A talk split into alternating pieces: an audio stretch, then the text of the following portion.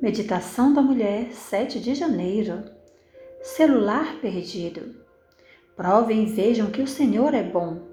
Bem-aventurado é quem nele se refugia. Salmos 34, versículo 8. Eu havia estado extremamente ocupada na semana anterior e durante todo o fim de semana, porque os auditores viriam na semana seguinte. O táxi chegou. Entrei e me sentei feliz por estar indo para casa. Ao chegar, tomei banho e bebi um copo de suco antes de ir para o quarto fazer meu culto vespertino. Enquanto eu estava lendo, um pensamento me veio à mente. Preciso carregar meu celular.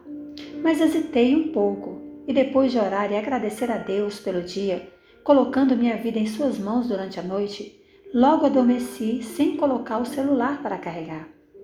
Após me levantar pela manhã, passei um tempo tranquilo com Jesus. A correria do dia começou. Enquanto eu preparava minhas roupas, tomava de jejum e me preparava para ir trabalhar. Assim que saí de casa, me perguntei: será que peguei meu celular? Entrei em casa novamente e procurei em todo lugar. Depois, usando o telefone residencial, liguei para o meu celular, esperando ouvi-lo tocar, mas não houve barulho algum. Então, liguei imediatamente para a companhia de táxi e relatei que eu havia esquecido meu celular no carro que havia me transportado na noite anterior.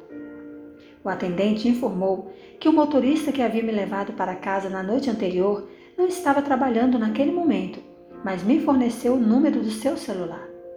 Liguei para aquele número várias vezes durante o dia, sem obter sucesso. Enquanto eu finalizava os relatórios financeiros para a auditoria que teria início no dia seguinte, o segurança da empresa ligou para o meu ramal para perguntar se eu havia requisitado um táxi.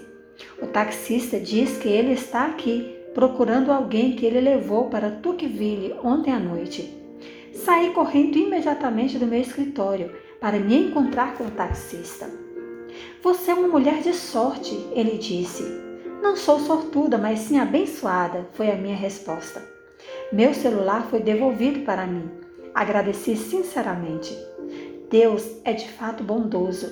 Se Ele se importa tanto com os pequenos problemas da nossa vida, podemos confiar a Ele os problemas maiores também.